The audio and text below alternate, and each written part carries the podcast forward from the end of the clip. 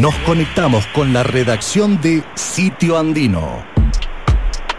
Marcelo López presenta Estado de Sitio. Le convoqué a una amiga, licenciada en Economía, profesora universitaria, que es y investigadora, que es la amiga Karina Fara. Hola Cari, ¿cómo te va? Buen día, qué gusto saludarte. ¿Cómo andás? Hola, ¿qué tal? Buenos días, ¿cómo están? Bien, todo bien. Todo, va, qué sé yo, todo bien, no sé. Acá estábamos con Denny y con Nimsi tratando de ver qué comíamos hoy al mediodía y por los precios me parece que tomaste nada más. No, no hay otra cosa.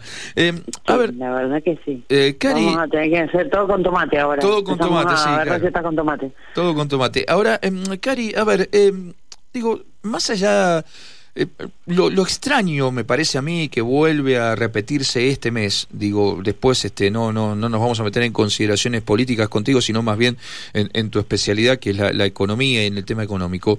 Digo, cuando uno ve las variables macro, digamos, ¿sí? Eh, la verdad que se queman todos los libros, porque nada de lo macro justificaría estos, estos niveles inflacionarios, no hay emisión descontrolada, sino todo lo contrario, el déficit fiscal está empezando, o por lo menos en este primer trimestre está bastante controlado, creo que tiene que ver este, con, con la necesidad de cerrar los números del fondo, eh, digo, este, la justificación de eh, los aumentos este, por la guerra, en la Argentina podrían quedar a un lado porque la Argentina produce precisamente lo que hoy el mundo quiere consumir este, y no hay forma de desacoplarlo al mercado interno. Creo que ahí está uno de los problemas, como bien lo dijo el presidente recién en la gira. ¿Qué es lo que pasa que eh, no se le puede poner el, cascabel al, al, gato? Karina, ¿cuánto hay de realmente situación económica? ¿Cuánto hay de especulación? ¿Cómo ves vos el panorama? Eh, creo que de todo eso un poco. Me parece que los ingredientes eh, en este proceso inflacionario son muchos y vienen de, muchos eh, lugares distintos. A ver, algo que, que me parece importante es que cuando analizamos algún fenómeno social, porque la economía en definitiva es, un, es una ciencia social, nunca el, el motivo es uno solo, ¿no? Eh, esto de reducir las causas a ¿Es esto solamente porque pasa A, eh, tenemos B? Me parece que por ahí es una mirada de miope de, de, los procesos sociales. Y la inflación es un proceso social que tiene una algunos fenómenos que le dan inicio a la inflación y que ahí sí, yo creo que cuando el gobierno habla de una inflación multicausal, tiene que hacer también, tiene que mirar el tema de la emisión monetaria, que si bien como vos decías, ha ido bajando, está, se están controlando un poco más las variables eh, fiscales y monetarias, em, recién podemos llegar a ver los efectos de ese control dentro de por lo menos seis meses. O sea que, aunque la inflación hoy bajara, la emisión monetaria hoy bajara a cero, em, esos efectos los vamos a ver con cierto retraso en los precios en los números finales de los precios o de la aceleración de precios. Ahora, creo que también el gobierno tiene que decir, bueno, si todo este el abanico de causas que me generan eh, la inflación, eh, ya sean las concentraciones de mercado, eh, el acople de los precios internos a los precios internacionales, la falta de divisas de la Argentina, lo que hace que nosotros cada vez nos empobrezcamos más respecto al resto de los países y por lo tanto los los commodities o todos aquellos precios que se nos fijan en términos internacionales no sean cada vez más caros. Si, digamos, tengo un abanico de posibilidades, bueno, tengo que atacar todas las posibilidades. Tengo que ir y, generar una batería de medidas que vaya contra todas las posibilidades, todas las causas de la inflación y no solamente sobre este control de precios que se hace eh, sentando a los referentes de los mercados con el secretario de Comercio y, establecer acuerdos respecto al aumento de precios, porque eso es seguirle poniendo una tapa a la olla que está en ebullición, que no para de hervir, y si no le apagamos el fuego en algún momento, esto va a reventar. Ahora, digo, eh, tampoco a ver, es difícil ver, este, más allá de, todo esto que vos explicás bien, eh, hoy por lo menos este, no, queríamos meternos mucho en la política, pero digo, este, no se ve esa voluntad política. Y de hecho vos lo escuchabas al presidente este, ayer y antes de ayer en la gira, incluso planteó, eh, porque ahora se vienen los aumentos tarifarios ahora en mayo, planteó que los funcionarios que no estuvieran de acuerdo con los niveles de aumento o con los aumentos iban a tener que dejar el gobierno. Digo, entonces, ¿no se ve también una voluntad política del gobierno de también tratar de ayudar a ponerle freno? El mes pasado este, tuvimos el 10%, 11% de aumento de, de, los combustibles que se va a ver en mayo porque fue casi en finales de abril.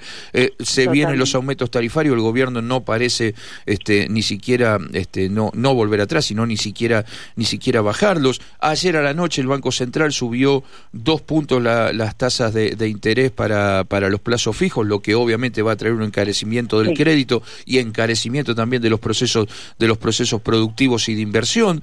Digo, eh, nadie nadie atina a, tratar de ponerle un freno a esto. No, es eh, parece que la situación e incluso las medidas que se toman y las que no se toman terminan eh, siguen echándole leña al fuego, ¿no? Para decirlo de una manera coloquial. Es como vos decías, esta inflación que estamos conociendo ahora es la de abril que no captura el 12%, entre el 10 y el 12% que, aumentaron, que acaban de aumentar los combustibles y eso lo vamos a ver en la inflación del mes que viene. Entonces, algunos que festejan que del 6,7 pasamos al 6 como una desaceleración en la inflación, la verdad que no se ve una desaceleración. Primero que es un mes Segundo, que estamos comparando abril, abril y marzo. Y marzo es un mes que tiene un pico histórico en la inflación. Es un, es un mes de inflación relativamente más alta que el resto de los meses que tiene a los costados. y acá no pasó. Acá acá fue más alta la de abril que la de marzo. Por eso, la de marzo históricamente es alta. Claro. Comparativamente, tenés un pico en la inflación. Cuando vos miras toda la serie histórica, los marzos siempre es un aumento de precios más alto. Entonces, Decir que estamos mejor en abril porque aumentó el 6% versus marzo que aumentó el 6,7%, la verdad que no es como para festejar, porque estamos hablando de 0,7% de diferencia que no es significativa. Y además me incorpora esto que estábamos hablando, que es el aumento de los combustibles y el próximo y, los aumentos que se están viniendo en las tarifas. Karina, ¿y cómo, cómo se explica también esto de que en Mendoza el índice eh, sea uno y, en la, y a nivel nacional sea otro? Digo, aquí en nuestra realidad... Eh, ¿Podés explicarnos por qué hay una diferencia siempre en relación al promedio nacional? Digamos, ¿qué cosas en Mendoza suelen traccionar más? Eh, por ahí los costos de transporte tienen alguna alguna explicación o las expectativas respecto a los costos de transporte también. Eh, por ahí Mendoza está un poquito más abajo, un poquito más arriba. La verdad que tampoco tenemos diferencias demasiado significativas. Sí aparece casi un 2% cuando miramos el acumulado anual. Mendoza está eh, en el 60 y pico por ciento, 60, 60 puntos, sí, 6, 8 por ahí. Eh, versus, versus la nación que creo que está en el 58. 58. eh, hay dos puntitos más en el acumulado anual, pero bueno, uno dice dos puntitos, pero, pero son dos puntos de inflación que la verdad que el asalariado lo siente bastante cuando cuando va al supermercado, cuando va a hacer las compras, ¿no? Entonces, me parece que se, está perdiendo mucho poder adquisitivo. El rubro que más ha aumentado a nivel nacional es eh, indumentaria. eh, prácticamente imposible vestirnos y cuando vos mirás lo que nosotros ganamos en, en dólares, que cada vez es menos, respecto a los mismos precios de los mismos bienes en los en, en términos internacionales, decís, bueno, pero ¿por qué la diferencia tan gigante, tan enorme. Em, la verdad que hay cosas que no se explican demasiado, ¿no? Ahora, em, eh, y, tiene mucho que ver, perdón, y con esto cierro, las expectativas en las conformaciones de precios de aquellos que van a, que van a vender. Obviamente. Ahora, digo, em, la sensación que uno tiene es que no hay una salida eh, desde la economía. ¿No? Sino que ya a esta altura la salida es política, la salida es de, de, tomar decisiones este, realmente eh, fuertes respecto, sobre todo a algunas cosas como alimentos, ¿no? Que siguen siendo, eh, si bien este mes no aumentaron por arriba del promedio, pero como bien dice el informe del INDEX, son los que terminan otra vez teniendo más incidencia en este, en este proceso de, de inflación tan alto sí, totalmente. eh, yo creo que eh, la salida es política siempre. La economía te va a dar las herramientas y para eso vos te encuadras, o, el presidente, o el ministro de Economía, o el ministro de Finanzas, que sea, se encuadra, digamos, o adhiere a ciertas escuelas de pensamiento económico.